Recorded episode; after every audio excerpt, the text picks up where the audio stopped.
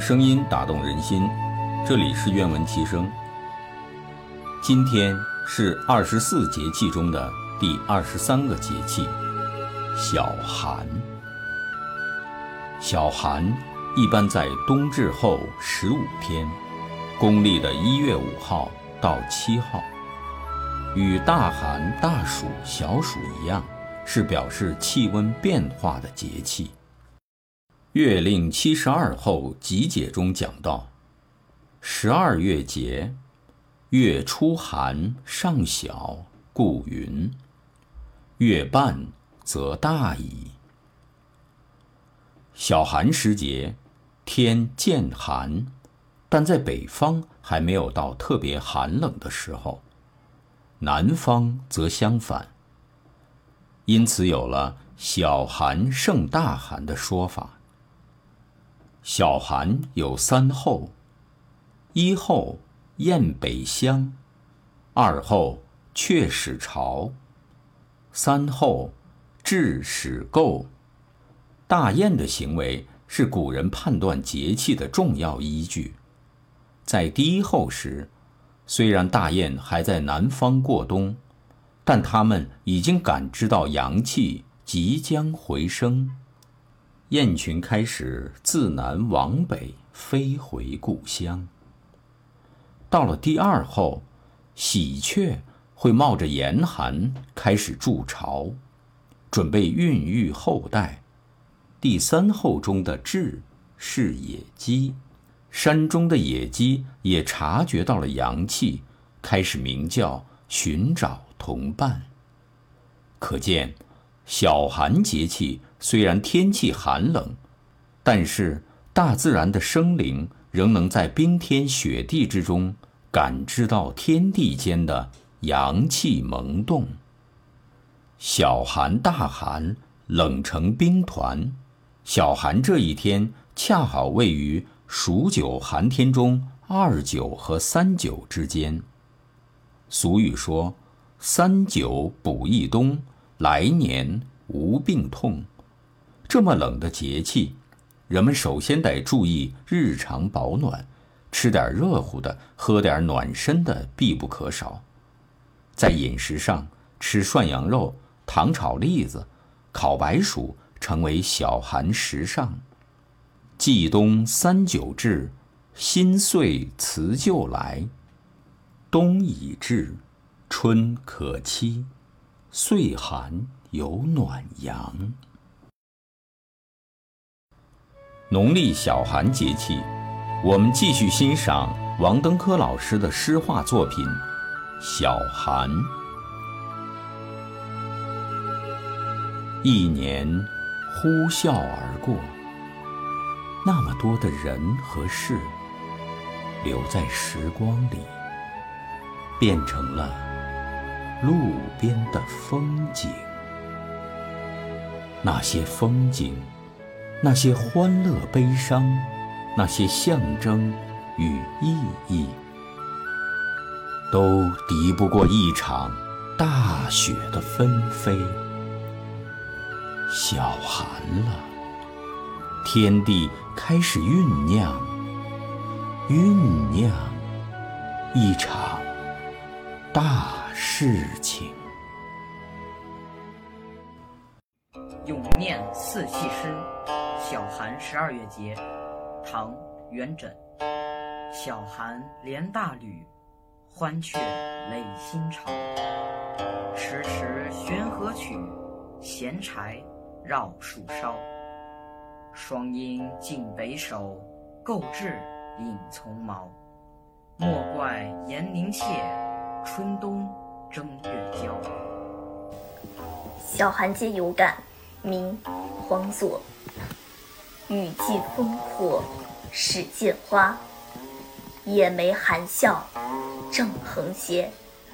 红芳此后周千里，绿树仍前阴万家。寒日自能明布帐，清雷应为蛰龙蛇。老来衰备偏多祸，时有新诗。寄物华，早发竹下，宋·范成大。结束陈庄破晓寒，跨鞍聊得散疲晚。行冲勃勃清清雾，看放重重叠叠山。碧碎炊烟当树直，绿纹溪水衬桥湾。轻琴百转似迎客，正在有情无私间。望月婆罗门引，元夕，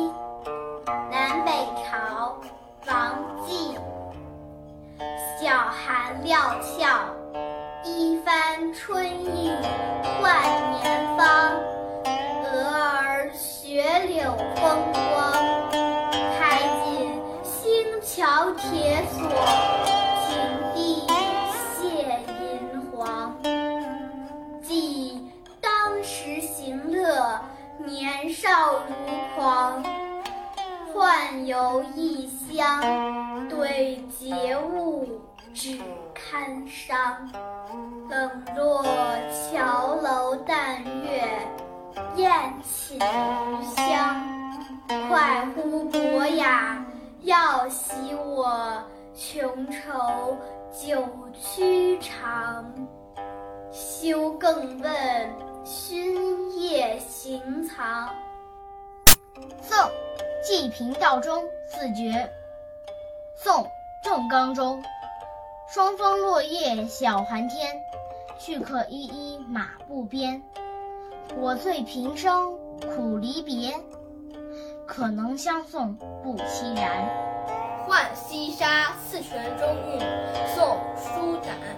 雁外青楼已尽烟，晓寒犹自博盛年。画桥红日下秋千，唯有尊前方意在，应须沉醉捣花前。绿窗环视五更天。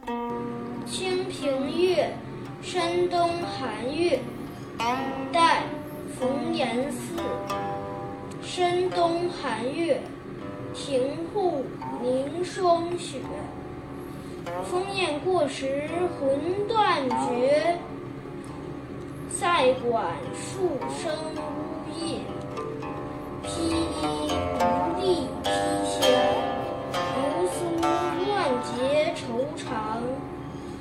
往事总堪惆怅，前关休要思量。小寒时舟中坐，唐·杜甫。家臣强饮时犹寒，民计萧条待河关。春水船如天上坐，老年花似雾中看。涓涓细蝶过闲慢，翩翩轻鸥下急湍。云白山青万余里，愁看直北是长安。腊梅香，宋·玉质。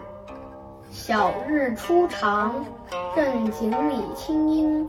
晓寒天气，为报春宵息。早少梅先发，浅苞先蕊。问玉云香，天复雨，风流标致。问陇头人，音容万里，待凭谁记？一样小庄心，倚朱楼凝盼，素衣如坠。映月临风处，度几声羌管，愁生相思。变转光阴须信道，飘零容易，且凭欢赏。柔芳正好，满簪同醉。祝于遣人寻访后山承德方家。宋·黄庭坚。江雨蒙蒙作晓寒，雪飘吴老发毛斑。城中咫尺云横线，不立前山望后山。冬日絮语，冯骥才。窗子是房屋最迷人的镜框，节后变换着窗框里的风景。冬意最浓的那些天，屋里的热气和窗外的阳光一起努力，将冻结玻璃上的冰雪融化。它总是先从中间化开，向四边蔓延。透过这美妙的冰冻，我发现，原来严